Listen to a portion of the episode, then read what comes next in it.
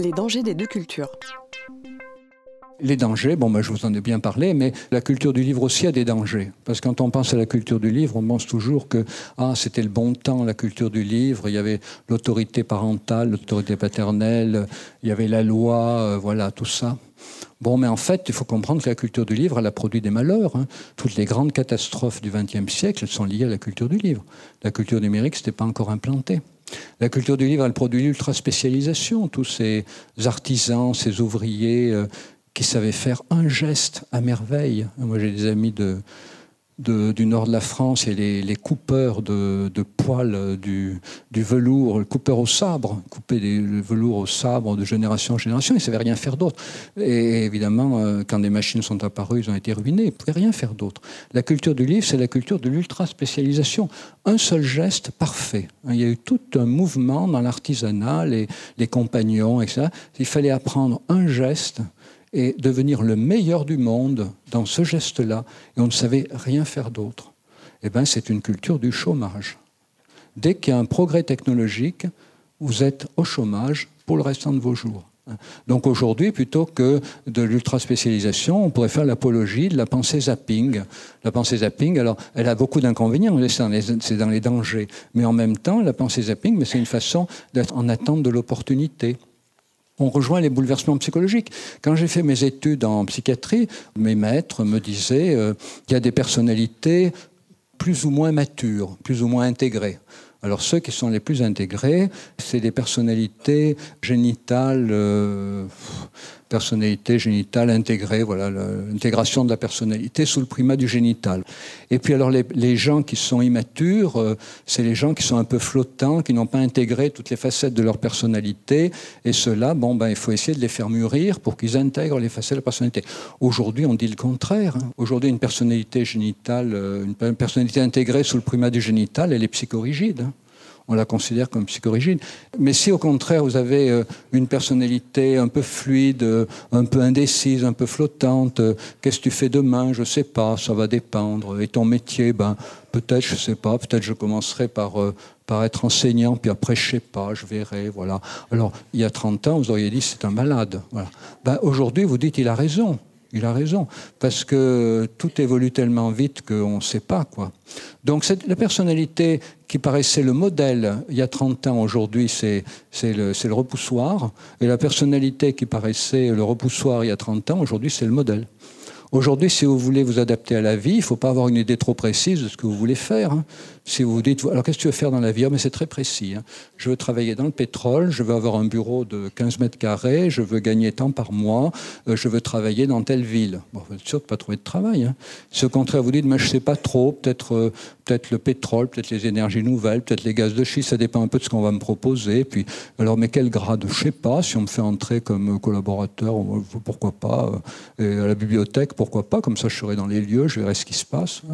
C'est ça, comme ça aujourd'hui qu'on trouve du travail. Hein. C'est pas en ayant une idée de ce qu'on va faire. L'idée, avoir une idée de ce qu'on va faire, c'était, c'était les années 1960. Maintenant, si vous voulez du boulot, il ne faut pas avoir une idée trop précise. Au niveau des liens, c'est la même chose. Hein. les liens de proximité, ils ont produit des malheurs. Hein. Les liens de proximité, ça veut dire que le plus important pour moi, c'est ma famille. Et puis un peu moins important mon immeuble, encore un peu moins important mon quartier, un peu moins important ma ville, un peu moins important la ville d'à côté. Et puis alors dès qu'on passe la frontière, voilà, hein, ça m'intéresse pas. Voilà. C'est ça quand même la culture du livre. La culture du livre, ça veut dire que nous participons en France de la culture du livre de langue française, et les Allemands, qui sont de l'autre côté du Rhin, ils participent à la culture du livre de langue allemande. Et ça veut dire que quand un physicien allemand fait une découverte en France, l'Académie des sciences dit Pouh, c'est un Allemand. Et quand Freud invente la psychanalyse, toute la psychiatrie française dit Pouh, c'est encore des délires d'Allemands. C'est ça la culture du livre quand même. La culture du livre, c'est une culture du livre de ma langue hein, qui a produit les grands affrontements du XXe siècle.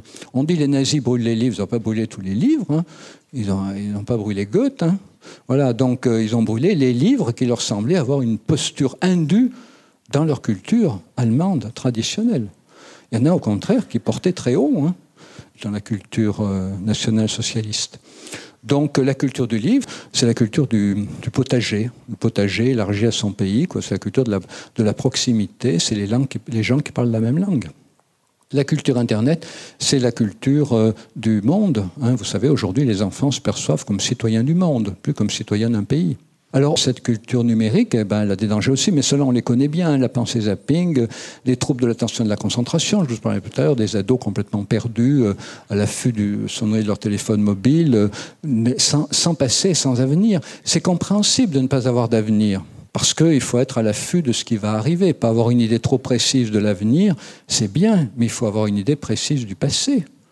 Parce que si on n'a d'idée ni de l'avenir ni du passé, on sera même incapable de sauter sur l'opportunité qui se présente. Il faut pouvoir penser son passé pour pouvoir euh, adopter l'opportunité qui se présente dans l'avenir.